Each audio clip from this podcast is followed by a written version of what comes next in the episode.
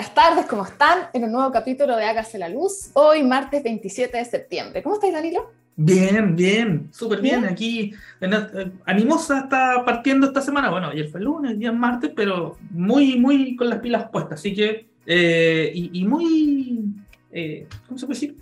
¿Entusiasmado por el nuevo invitado que tendremos hoy?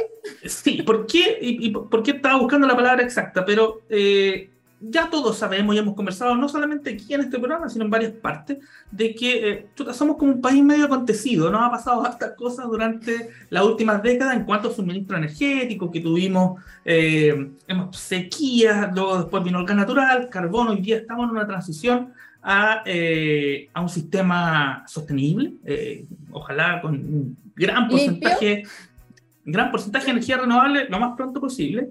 Eh, entonces hay, ciertos desafíos que tienen las empresas de generación, bueno, las empresas del sector en general, en ir adaptándose rápidamente a estos hitos que van pasando.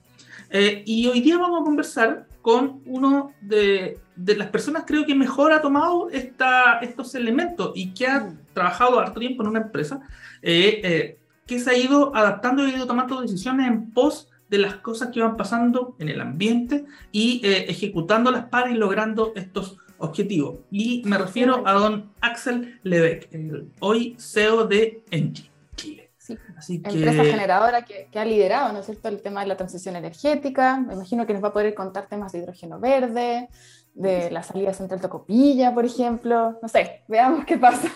Hartas cosas que tenemos que conversar con él, así que eh, no los vamos a aburrir más con nuestra disparates aquí hablando entre nosotros, Verónica. Pero pongamos una canción para hacerlo más sí, Vamos, dale. Así que tú tienes los controles. Eh, We Can Work It Out, de los Beatles. ¿Te tinca? Fantástico. Yo fanático de los Beatles, así que vamos con We Can Work It Out. Así Nos que vemos a la vuelta. Dos minutos y estamos. Chao. Después de esta increíble canción, We Can Work It Out de los Beatles, ya está con nosotros, pueden vernos en nuestras pantallas también, a Axel Lebeck. Axel, por favor, bienvenido a nuestro programa Hágase la Luz. ¿Cómo estás, Axel? Buenos días. ¿Qué tal? Oye, eh, para los que no te conocen, que creo que debe ser imposible, Daniel nos tiene un, pequeño, un pequeño resumen para que nos cuentes un poquito.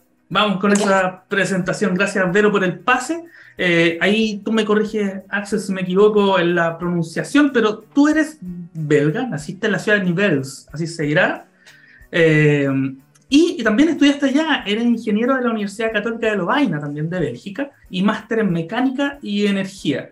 Eh, prácticamente una carrera profesional desarrollada íntegramente en empresas del grupo GDF Suez, en varios países, en la misma Bélgica, España, Chile, Perú y Brasil y te tocó llegar acá a Chile por primera vez en 1998, o sea, todo tiempo como ingeniero de proyectos cuando se estaba desarrollando la unidad 16 de la central Tocopilla.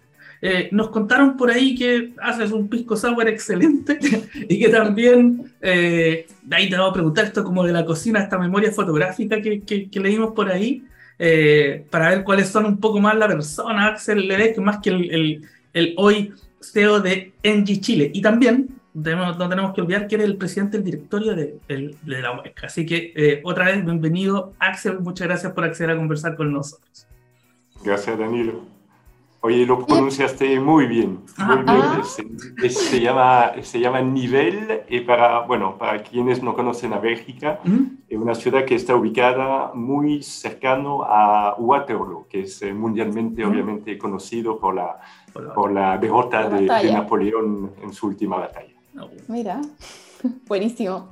Oye, para empezar y avanzar un poquito en esta conversación, que queremos conocer un poquito más a quién es eh, el CEO de Energy.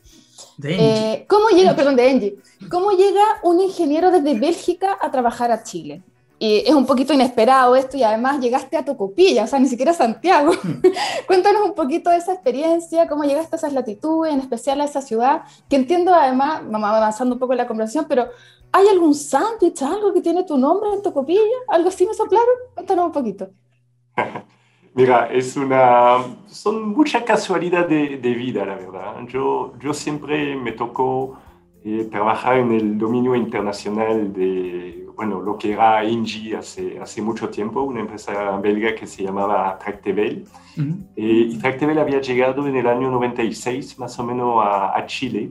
Eh, invertimos en su momento en Colbún, invertimos en las plantas de fuerza de, Codelco, en Tocopilla justamente. Entonces, bueno, eh, como, como, yo estaba siempre o había mencionado que me, me, gustaría tener una experiencia más internacional fuera de Bélgica, eh, se ofreció o se abrió la posibilidad de, este proyecto en, eh, en, en Tocopilla justamente. Entonces, en esta época, 98, sea, parece hace, hace poco tiempo, es, es a la vez hace mucho tiempo, no había internet o, Internet era el inicio. Entonces, imagínense, eh, yo, la verdad, Chile, eh, Sudamérica, no hablaba ni una palabra de español en este entonces. Entonces, sí, me, me, interesaba muchísimo. Eh, y entonces, bueno, he dicho sí, ok, me voy a Tocopilla, pero sin saber exactamente lo que era Tocopilla. Entonces, se pueden imaginar lo que es llegar a, a bueno, primera cosa era un vuelo de Bruselas a París, París a Buenos Aires, Buenos Aires Santiago, Santiago Antofagasta y después dos horas de carro hacia Tocopilla. Entonces, bueno, sí, literalmente el, el, otro lado del planeta. Eh, y se pueden imaginar mi cara cuando salí del avión en Antofagasta. Eh, yo que vengo de un país donde llueve, no, para no decir cada día, cada dos días está lloviendo, entonces la, mucha naturaleza, mucho verde llegué en Antofagasta, donde todo es de, color, un cielo azul y el color ocre de la, del desierto. Así que me faltaba el verde, claramente. Entonces, después de las dos horas de taxi, llegué en Tocopilla y la verdad, mi primera reacción ha sido, sí, se parece pequeño. Y la verdad, lo he pasado súper bien en Tocopilla, porque la, la gente muy cálida. Eh, todavía hoy tengo muchos amigos eh, de, de Tocopilla. Eh, yo diría que inclusive la, empresa era ya la, la, ICL de hoy, digamos. El hecho de haber estado en el corazón de la, de la compañía durante dos años viviendo allá, eh, en la trinchera con la gente haciendo este proyecto de, ciclo combinado, me ha permitido conocer el, realmente la profundidad de la compañía, la forma con la cual la gente orgullosa de lo que está, está realizando y para aquellos de ustedes que, que fueron a Tocopilla, si vienen de la, de la zona eh, o del, del, camino que viene de, de, Calama, hay un viejo letrero que dice Tocopilla, capital de la energía. Mm. Y es cierto que eh, todo un montón de, de cosas del, del, del, sector energético chileno han nacido en Tocopilla. Así que una casualidad de la vida, pero muy bien acogido muy buenos amigos allá y, realmente un orgullo para mí de ver tanta gente orgullosa también de lo que están realizando. Mira, ¿cuánto tiempo estuviste viviendo allá? Yo estoy dos años viviendo allá en una, eh, en una vida de soltero con un compañero mío con quien estábamos compartiendo, digamos, la, la casa. Así que harto trabajo durante la, la semana eh, un proyecto en construcción siempre hay imprevistos, siempre hay cosas que hacer, y, pero de fin de semana, eh, una buena vida de soltero en Tocopilla, disfrutando de la discoteca, de los restaurantes y de la, y de la, de la vida, pues. Un tocopillano al final. Un tocopillano, exactamente. Oye, cuéntanos esto del, del sándwich. ¿Es verdad que hay un sándwich que tiene tu nombre? Ah, esa es una buena pregunta. El, bueno, como, como bueno, los, los, europeos nos gusta a veces tener una, una comida un poco a, a la medida, digamos. Eh, teníamos una fuente de sola, de hecho, que estaba ubicada en, la, en una, una esquina de la, de la calle principal de, de Tocopilla. Eh, y, ahí un día yo le había pedido a la, a la Roxana, que era la, la dueña del, del, local, le había pedido, oye, pero hazme una, un sándwich eh, con un trozo de pollo, con un poco de, un poco de queso, con tomate y con tocino.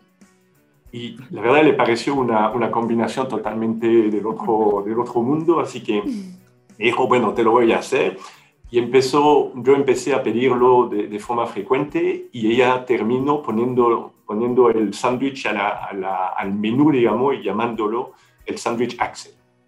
El sándwich Axel. Oye, qué igual top, ¿eh? No todo el mundo cuenta eso. y se pedía harto, ¿no? O, solamente tenía salida cuando iba Axel a comer. Yo no, yo no sé si mucha gente lo comió, la verdad. Ah, Vamos a ir en, el próximo Vamos a tener que ir a Tocopilla. Vamos a tener que ir a Tocopilla. Sí. A verificarlo. aparte de Ramón Barros Luco con su Barros Luco, no me acuerdo de otro personaje que tenga un, un sándwich con su nombre, así que debe ser un honor ahí ir donde la señora Roxana y pedir un Axel. Oye, Axel, vamos, ya entremos en, eh, materia de, lo que, de lo que tiene que ver con Hágase la Luz y también de, de tu historia, en, tanto en Chile, en Engie y, en diferentes partes. Porque, eh, claro, esta experiencia laboral en Tocopilla parte eh, con la construcción de la U16, el desarrollo, la puesta en marcha, etcétera, etcétera. y eso conceptualmente significó una, un desarrollo específico en base a gas natural, que venía de Argentina en ese entonces, que cambia la matriz en cuanto en, una década, eh, bueno, después tuvimos los problemas que, que, todos sabemos, eh, cuando muta nuevamente a carbón y, y, así eh, hasta que estamos hoy día.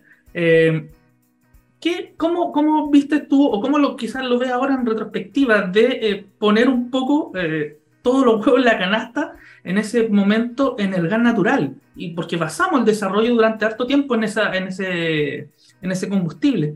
Y eh, empalmando con una nueva situación que estamos viviendo ahora, donde parece que el gas natural va a tomar otro protagonismo, que va a ser como un, quizá un acompañante ideal en esta transición energética. Eh, ¿Qué opinas eh, de esta como decisión pasada, pero también el papel que tendrá este combustible durante los próximos años? Bueno, larga, larga pregunta, la verdad. Perdón. Yo creo que la, la verdad, el, el, el, gas natural es una, un combustible muy caprichoso. Eh, en Chile.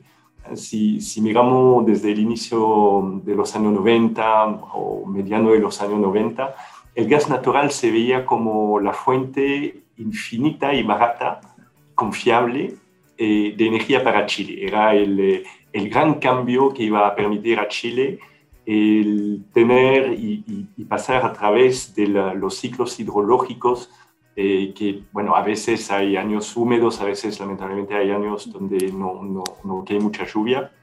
El gas natural eh, era un combustible mucho más limpio que los combustibles más como, como el petróleo, el, el, el, petco, que en, esta, en este entonces se, se solían usar.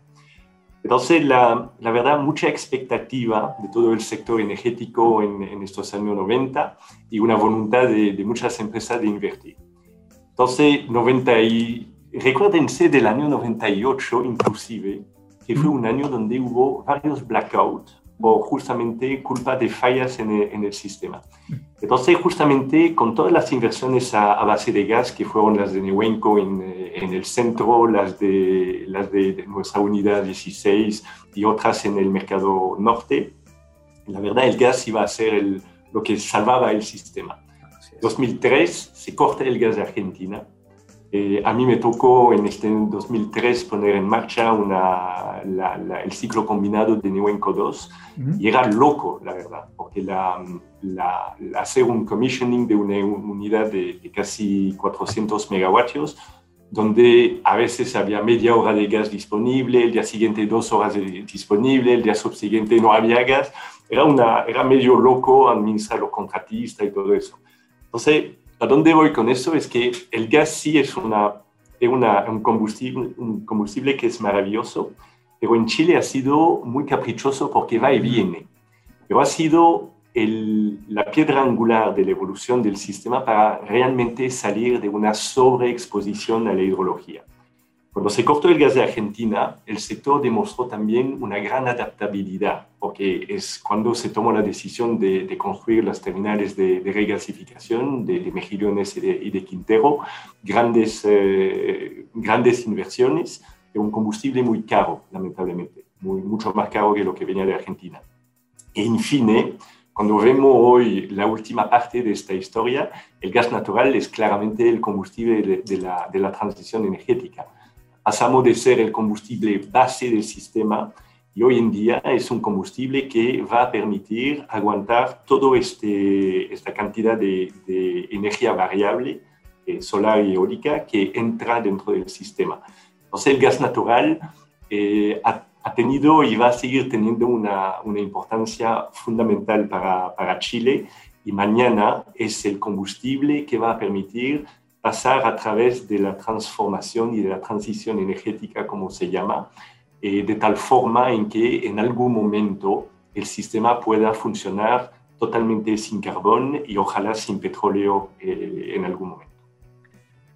Hay una palabra o una frase, mejor dicho, eh, que, que, la hemos conversado aquí antes en algunos programas de Hágase la Luz, que son las condiciones habilitantes. Estas condiciones habilitantes para la transición, que tiene que ver con transmisión, eh, con almacenamiento y con varias cosas. entraría, o, tú pones el, el, el, al gas natural como una condición habilitante en cuanto, obviamente, que la infraestructura esté disponible, pero también que exista un marco para que eh, el gas pueda ser eh, incorporado fácilmente a todos los procesos del coordinador de operación, etcétera, sin mayores eh, problemas. Es, va a ser el, como tú, tú ya lo dijiste, el, va a ser nuestro acompañante. Pero necesitamos tener esta condición habilitante para que estén todas las reglas claras para su, su operación, se podría decir. Es una, una buena pregunta. El, el, gas, sobre todo hoy, yo te diría que es el. Es, de un lado, es el combustible más, más limpio que, que ofrece la, la, naturaleza, y por otro lado, la, los sistemas eléctricos necesitan eh, tendría una, una, energía base y la energía base hoy en Chile claramente es la energía renovable, es la energía que no se puede decidir exactamente cómo se despacha, cómo se usa, porque es la madre naturaleza que decide si hay agua, si hay viento, si hay, bueno, hay sol es un poco distinto, porque eso es más previsible, pero el gas natural es lo que hoy, eh, o son las tecnologías que hoy permite al sistema tener grandes densidades de, potencia disponible. El gas se almacena, hay tanques de gas, entonces eh, el gas, si, yo quiero caricaturar un poco, se aprieta el botón y el gas eh, fluye para producir energía eléctrica. Entonces no me cabe la, menor duda que hoy eh, un, un sistema eléctrico que funcione va a necesitar que la autoridad le dé un marco muy preciso a la forma con la cual el gas natural tiene que jugar su rol durante la transformación del sistema, pero también para acompañar la, la inversión de energía eh, intermitente. Yo, escucho mucha gente que intenta, no sé, colocar las dos tecnologías, una en contra, una en perspectiva de la, de la otra y hacerlas competir, donde no compiten, la verdad. Una, a una le va a ir bien si a la otra le va bien porque lo que, lo que hemos demostrado probablemente en los últimos años es que la transición energética es, un, es, un, camino de largo aliento, es un camino que puede tener algunas trabas que uno no puede anticipar eh, muy bien. Es decir, que si miramos este año, y eso, una, no sé, un poco un, un paradigma que, eh, que que, la verdad no se explica muy bien, pero 2022 ha sido en Chile el año en el cual casi hemos tenido la producción mayor de energía renovable, todo, todo incluido, que sea hidroeléctrica o, variable, y es el año donde los precios de energía nunca habían sido tan altos. Entonces, en economía, eh, correlación no es causalidad, mm. pero sin embargo demuestra de que el discurso sencillo de decir más renovable, energía más limpia, va a conllevar a precios de energías más baratos, no es especialmente un camino tan obvio, porque la, la, la experiencia de 2022 demuestra de que Chile sigue un país muy expuesto a los combustibles internacionales muchas cosas que no controlamos como, como sector chileno de, energía, eh, es decir, el precio del carbón, el precio del gas natural, eh, el impacto de la guerra de Ucrania o este tipo de cosas, y que a la vez podemos todavía tener algunos choques dentro de la matriz de generación, como una hidrología extremadamente seca este año. Y entonces en todo eso, lo que se ha demostrado en 2022 es que el rol de la acumulación, el, el, rol de la energía despachable es sumamente importante y la única energía despachable que tiene el país hoy es realmente el, o limpia, es realmente el gas natural. Porque las decisiones de salida del carbón se van a tomar y el, carbón, no, no, creo que muchas empresas mantengan a largo plazo la, una matriz con carbón. Varias, mm. varios de los incumbentes hoy ya tomaron la decisión de salida. Lo que consta de Engie es 2025 pero hay, una, hay un camino, digamos, para el carbón. Entonces, para hablar del gas, yo creo que es muy importante que el, coordinador, la Comisión eh, Nacional de Energía, el propio Ministerio de, de, Energía mantengan una visión muy clara de lo que va a ser el rol del gas durante toda esta, esta fase de transformación con, con hitos al 2030 e hitos al 2040. Clarísimo. Voy a pasar ahora a otra materia. A principios de la década pasada, Engie fue protagonista de un hito importante en el desarrollo del sistema energético nacional.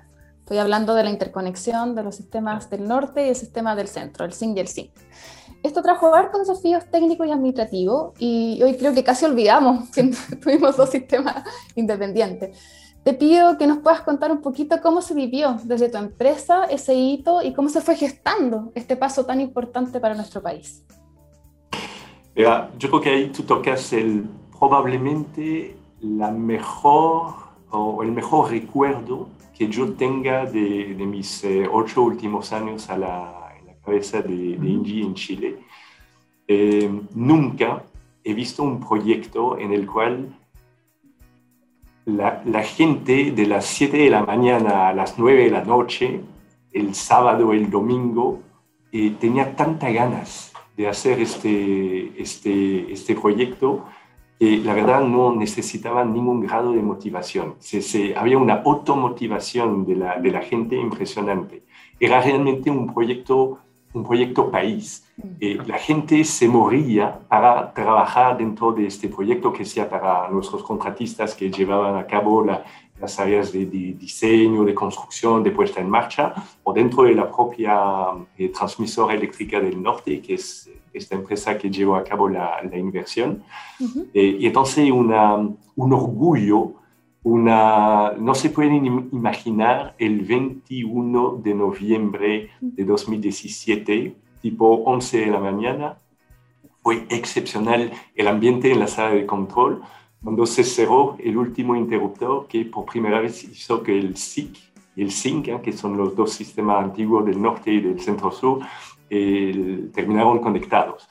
Entonces, a nivel de las autoridades, a nivel de la, del coordinador eh, o de, lo, de, lo, de, los SEDEC, como se llamaban en este entonces, eh, de la propia comisión, hubo realmente una, un alineamiento tremendo sobre cómo hacer este proyecto. Realmente fue un proyecto país, fue una, una asociación eh, pública-privada que, que, funcionó y muy largo aliento porque no, no es que este proyecto haya, haya salido de un día a otro, este, este proyecto, yo para ser honesto, desde que ubico Chile en el mapa, escucho hablar de este proyecto de interconexión entre el norte y el sur.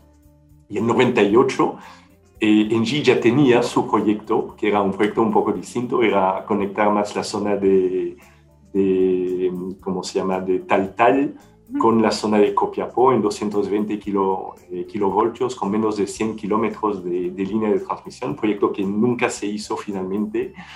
Entonces, en algún momento, la, gente de desarrollo de Engie le sacó un poco el polvo de, de, todos estos files y llegó a la conclusión de que por la, la alta el alto potencial renovable del extremo norte de, de, Chile, todo este, este fotovoltaico, era una condición eh, casi habilitante, eso es la palabra que usaríamos hoy, una de las condiciones habilitantes para acelerar justamente la, la, la, penetración del renovable. Entonces, este, este proyecto se trabajó durante años, hubo un montón de, reuniones con, el, con las autoridades. Eh, las autoridades al inicio, bueno, criticaron, digamos, la solución técnica y eso es cuando cuando hubo todo este debate si tenía que ser de corriente continuo, mm, tenía que ser de corriente alterna, etcétera, etcétera. Entonces, yo creo que ahí logramos, bueno, cortar un poco este, este debate extremadamente técnico. Eh, finalmente se lanzó en construcción esta, esta línea porque era importante para, para Engie y terminó siendo una línea troncal. Eh, y el, el, famoso, la famosa troncalización global del, o interconexión de los dos sistemas. Entonces, honestamente, son de estos proyectos que como ingeniero uno y como, como CEO de una empresa, eh, se ve una sola vez en la, en la, vida. Ojalá, ojalá tenga una segunda oportunidad en algún momento. Hay, hay otro candidato probablemente en el mundo completo. Pero yo creo que la, la verdad, eh, de nuevo, este, este día, cuando, cuando vi la, la cara de felicidad de, de, toda la gente en esta sala de control, cuando se dio el pase al, al ser del interruptor, fue un momento único. Sí, fue un momento maravilloso. Yo en esa época estaba en el coordinador ya. Y, y, ahora que me lo recuerdas, se me paran un poquito los pelos porque fue muy emocionante, realmente fue un hito histórico y, y creo que situaciones como esa, como las que tú describes, además, es bien difícil volver a vivir.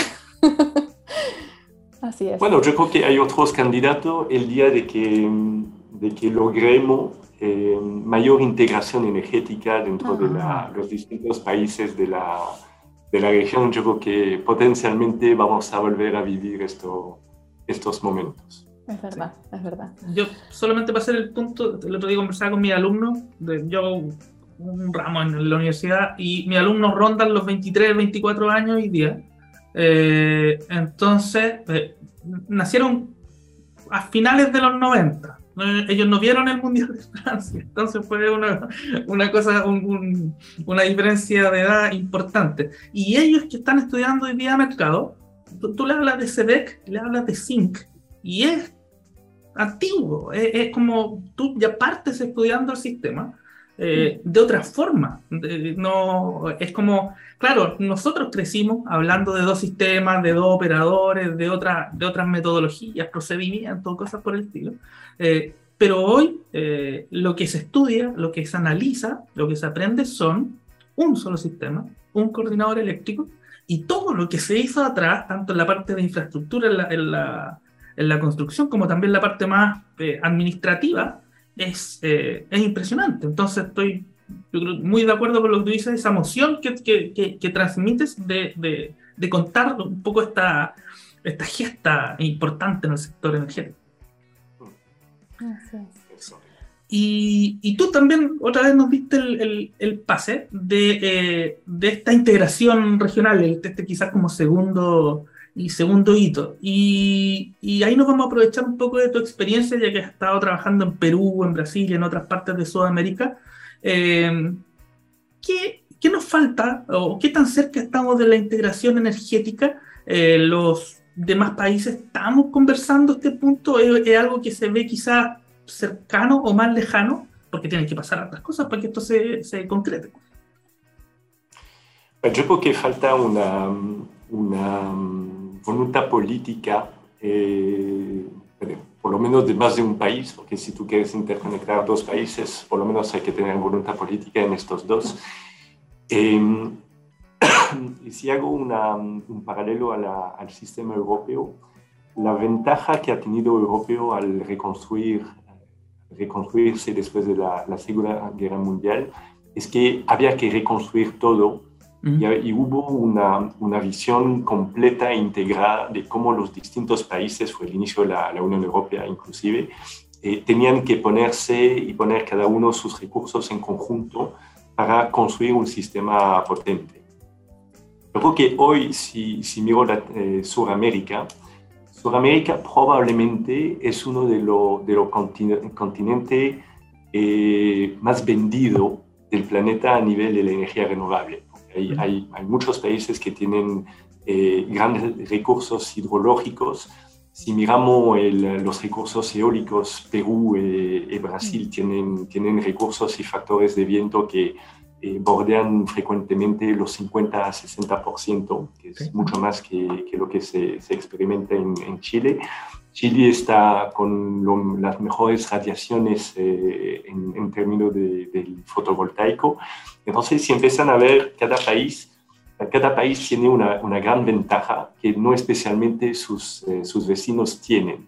Inclusive, si se mira el fotovoltaico, eh, pueden tener eh, una coincidencia de la punta en varios países con respecto a las horas de sol que van a experimentar en un país en particular.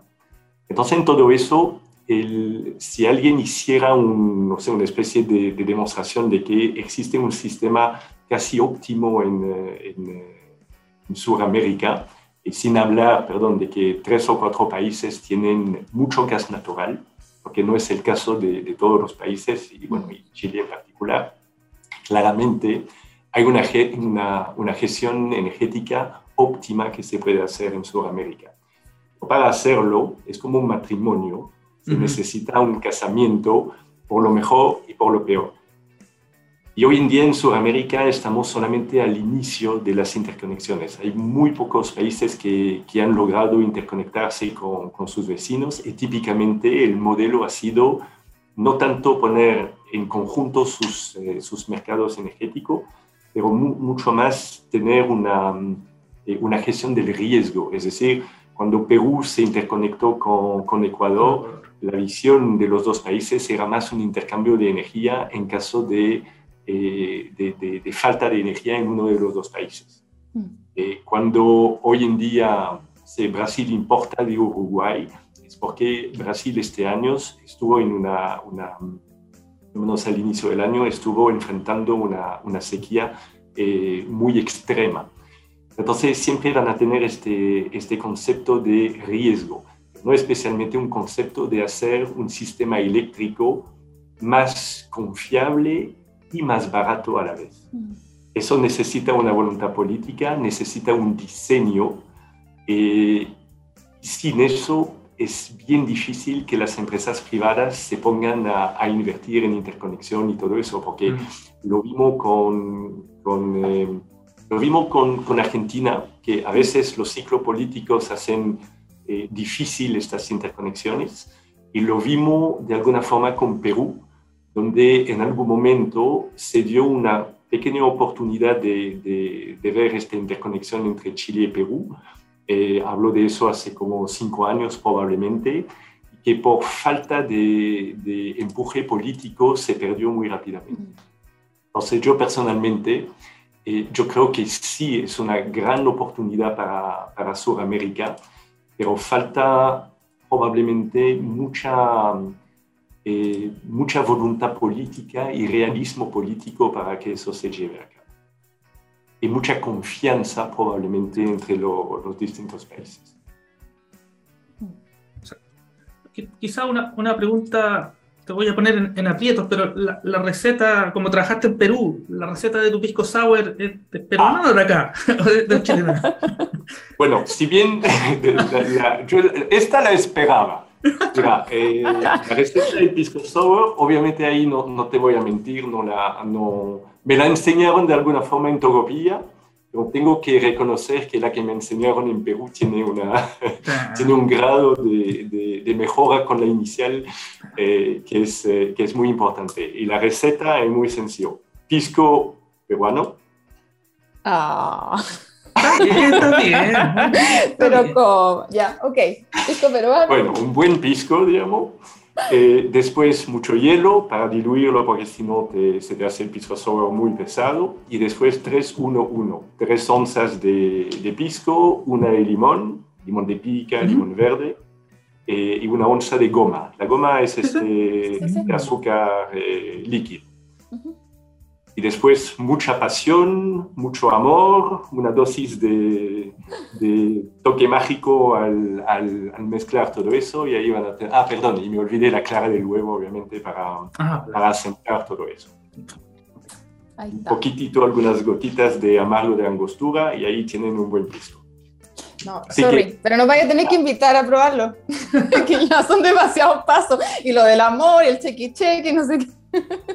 Hay que invitar a probarlo. Oye, volvamos a la, transición energética, en cortito. Eh, Engie fue una de las primeras empresas generadoras en dar eh, o iniciar más bien el proceso de descarbonización y ser los precursores del desarrollo interno del ambiente para el hidrógeno verde. Visto en, primera persona y el entorno además de la central térmica en Tocopilla, tú conoces bien la convivencia de la población con esta infraestructura de generación. ¿cómo ves tú actualmente que está el ambiente eh, para acelerar esta transición, llegar obviamente a las metas de descarbonización, desfolización, como dicen en alguna parte, carbono neutralidad de la mano del hidrógeno? Hmm. Bueno, eso es una, una pregunta eh, amplia también. Sí, pero me eh, interesa el hidrógeno. yo, yo, te diría, para hacer el, eso, eso corto, eh, yo creo que la verdad es una, un, un, ejemplo más de la gran adaptabilidad que ha tenido y que tiene todavía el sector energético chileno. cuando llegué en 90, perdón, en, en 2014 a asumir la, la, la General de, de INGI acá en Chile, nuestro plan era seguir invirtiendo en carbón. Hoy en 2014 eh, salíamos de crisis energética sobre crisis energética, salíamos de los precios de energía que no dejaban de subir, salíamos de, la, si se recuerdan, las licitaciones de, de energía eh, regulada para abastecer a las distribuidoras que eran desiertas inclusive. Entonces, el carbón era la única solución disponible en este entonces. Entonces, sí, como, como empresa que acompaña el desarrollo del país, nos hemos lanzado en, eh, en, la construcción de una carbonera en este entonces. Y muy rápidamente después de eso, empezamos a ver de que, no, la, la urgencia climática eh, la evolución muy, muy, muy rápida de las tecnologías eh, renovables, que no eran nuevas especialmente. El fotovoltaico es una tecnología muy vieja, pero esta capacidad de producción que se había desarrollado en China, eh, lo mismo en el eólico, esta capacidad de producción tanto en Estados Unidos, en Europa, en Brasil, en China, hacían de que el panorama era muy distinto. y después les voy a contar de que un día vi a mi hijo mayor volviendo de la, de la, de la escuela y él me, me preguntó, papá, ¿y tú qué haces? ¿Trabajas en energía? Realmente, bueno, papá saca el pecho, sí, hijo, yo estoy trabajando en energía. Y, ah, ¿y qué energía? Y yo le decía, bueno, hacemos transmisión, hacemos plantas eh, eh, térmicas, estamos haciendo cosas grandes y le enseñaba foto. Y el niño no le, no le movió ni una, ni, una risa, ni nada, ni la cara de, de, lo que le enseñaba. En algún momento le enseñé una planta, pero también tenemos proyecto fotovoltaico, eólico. Ah, energía eólica, energía fotovoltaica. Ah, Entonces este día yo la verdad sí me convencí de que no solamente tenemos una responsabilidad por lo que estamos haciendo en el corto plazo, pero la generación que nos sigue tiene tiene, una, tiene dos cosas. Una, mucha expectativa de lo que tomemos como decisión hoy y de lo que son mejores decisiones que otras. Y también no va a entender por qué estaríamos siguiendo haciendo solamente inversiones en, la, en las centrales térmicas.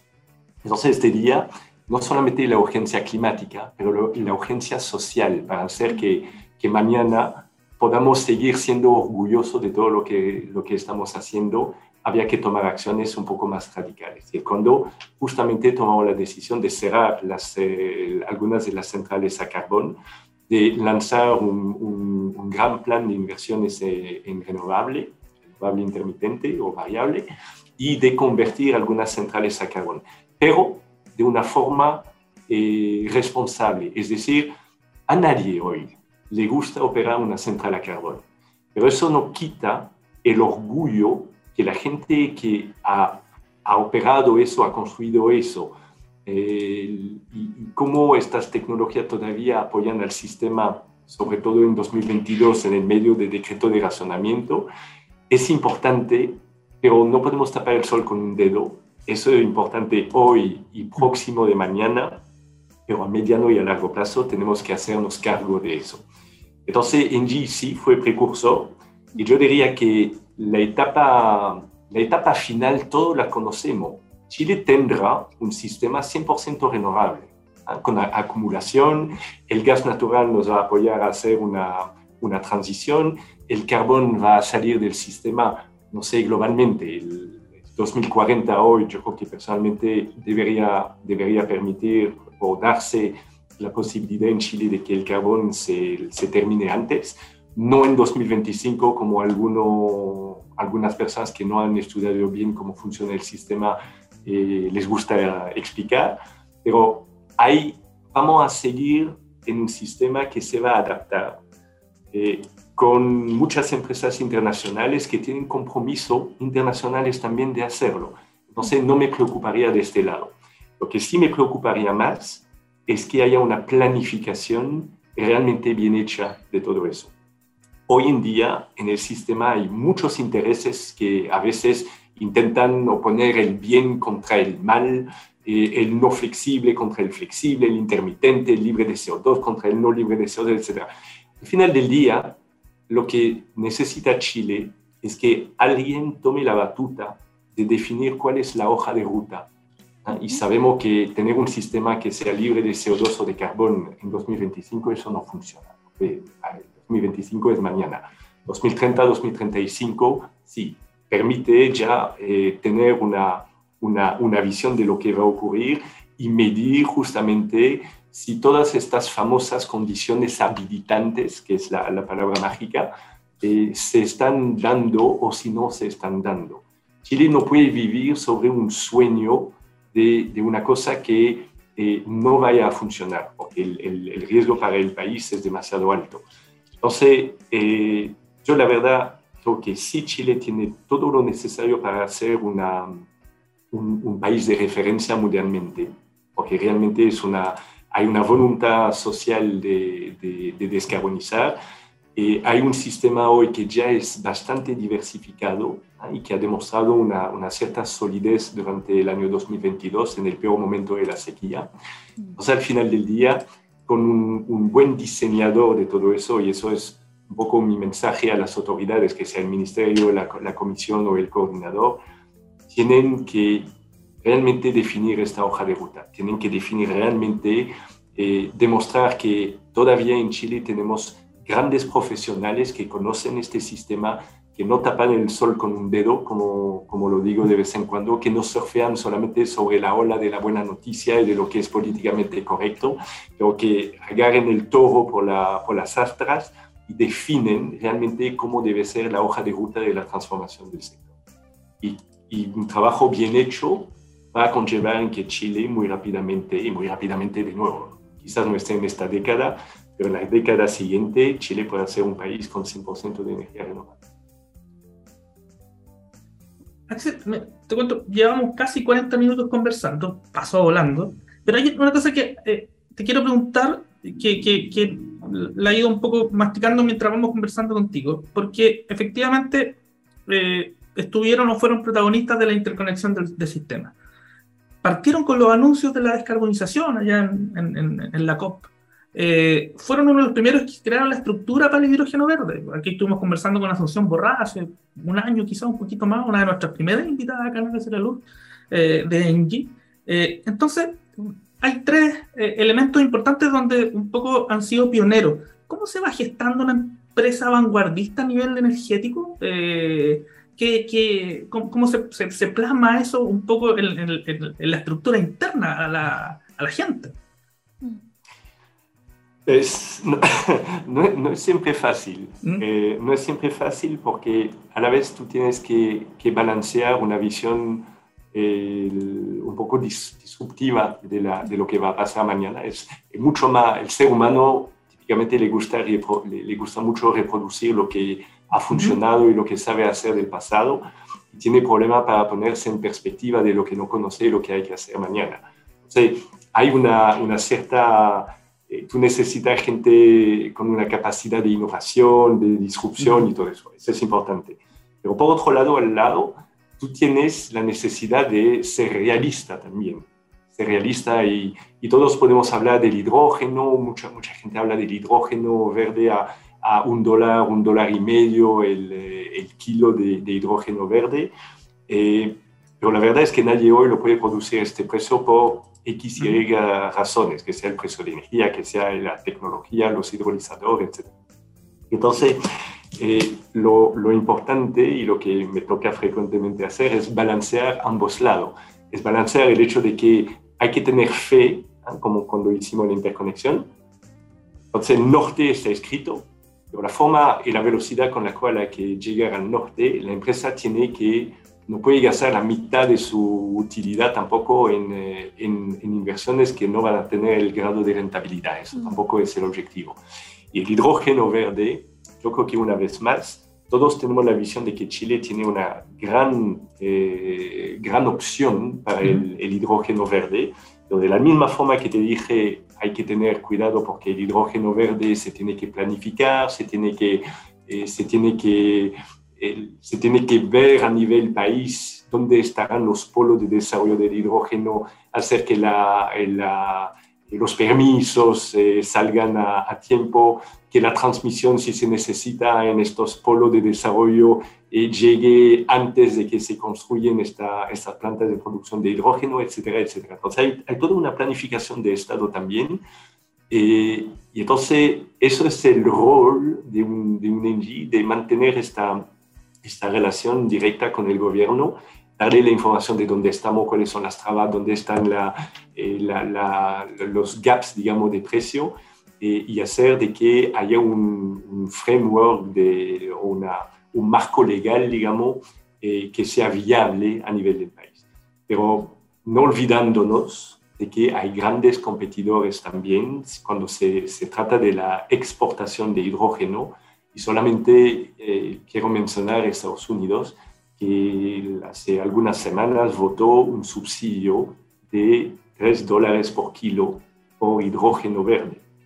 Eso es, eh, hace de que muchos países que dan mucho subsidio van a tener una prioridad en el mercado internacional porque su hidrógeno naturalmente será más barato. Así que, de nuevo, eso es una, una política de Estado, donde, si te das cuenta, tres veces ya usé la palabra o la expresión no tapar el sol con un dedo. Yo creo que lo que más necesita la, la, hoy en día Chile es un marco que sea realista y que se apoye en la ventaja del país, porque ventaja hay. Súper. Vamos, pero te vi ahí con ganas de... Se me pasó volando el programa, justo llegamos al minuto en que, bueno, Axel igual nos ha tirado la oreja en varias cosas, ha dejado varios mensajes, pero llegó el minuto de hacer la luz, eh, este espacio de confianza, ¿no es cierto?, que, que, nuestros entrevistados tienen en el programa, así que nuevamente te dejamos el, el micrófono para que nos dejes un mensaje. Mira, yo tenía dos mensajes para, para, bueno, todos aquellos que escuchan. Uno es un tributo a, a toda la gente que, del sector que estuvo durante el COVID.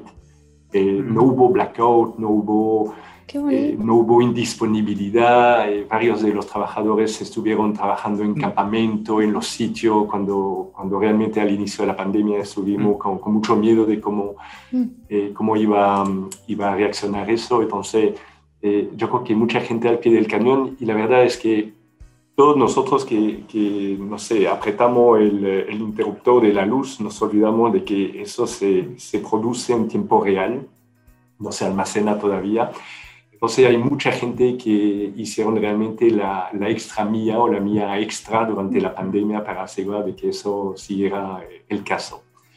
Y el segundo mensaje es una llamada, una llamada realmente, es la tercera vez que voy a usar también, también probablemente la, la, expresión, pero la planificación. Yo creo que la verdad, eh, Chile está, está en, el, en el cruce de, de varias opciones de, de, de diseño de mercado, eh, hay una, un objetivo final de, de, carbono neutralidad al año 2050, de salida de los combustibles fósiles, empezando con el carbón. Entonces, hay varios hitos, hay condiciones habilitantes que yo creo que el, gobierno actual lo está, lo está viendo muy bien. Mm. Yo creo que se necesita eh, evitar los discursos fáciles, evitar mm. la, oponer el bien contra el mal porque un sistema eléctrico es, una, un, un, bicho raro, es un bicho que, como lo decía, todo tiene que ser producido en tiempo real. Mm. Entonces, tiene, tiene su, su, dinámica de mercado, tiene su dinámica de, de, la física misma, que necesita justamente que balanceemos el costo, que balanceemos la seguridad de inversión y balanceemos la, la, la flexibilidad de funcionamiento de este sistema seguridad, flexibilidad eh, y costos slash inversiones. Así que todo eso, la verdad, va a necesitar mucha, eh, mucha discusión que sea gremial, mucha discusión entre las autoridades, las empresas eh, y mucho realismo en lo que se puede hacer. Así que Chile lo demostró en el pasado, eh, tener un, ser un país y tener un sistema que tiene adaptabilidad, que puede tomar decisiones grandes como la interconexión, como la decisión en 2007-2008 de, de, las terminales de regasificación. Hoy toca un nuevo, un nuevo capítulo que es dar la, el paso final a la descarbonización del sistema. Y quizás en algún momento las interconexiones con, con nuestros vecinos. ¿Quién sabe? Clarísimos, clarísimos los mensajes. Además, muchísimas gracias. Me tocaste el corazón con el tema del COVID. No había escuchado a nadie eh, con tanta sinceridad dar las gracias a todos aquellos que estuvieron detrás para constantemente proveernos de energía. Muchas gracias. Oye, Axel, estamos llegando al, al, final del programa. Te agradecemos mucho tu, tu, tiempo para poder conversar con nosotros y que te escuche todos nuestros auditores, que son, no son, no son pocos. Eh, y para cerrar este capítulo, te invitamos también a programar una canción eh, y dejar acá, la, cerrar en lo más alto esta, esta, esta hora de Hágase la Luz. Así que cuéntanos con qué no, no, nos vas a deleitar esta oportunidad. Mira, te voy a pedir una, una canción de probablemente mi grupo favorito. Eh, son irlandeses y cantan una, una, una, canción que yo creo que el título se va a enmarcar bien en lo que estaba conversando del sistema que todavía está buscando su forma de, de, evolucionar. Eh, y la canción es eh, I Still Haven't Found What I'm Looking For de YouTube. Excelente. Buenísima Excelente canción. Sí. Oye, muchísimas gracias por compartir con nosotros nuevamente una hora más. Un abrazo grande, lo mejor para ti, Alex, y las puertas abiertas cuando quieras volver a Hágase la Luz. Gracias, Verónica. Gracias, Danilo. Un placer. Un abrazo grande. Un abrazo y ustedes sigan acá en TX Plus. Nos vemos el próximo martes en otro capítulo de Hágase la Luz. Muchas gracias, Axel. Que esté muy bien.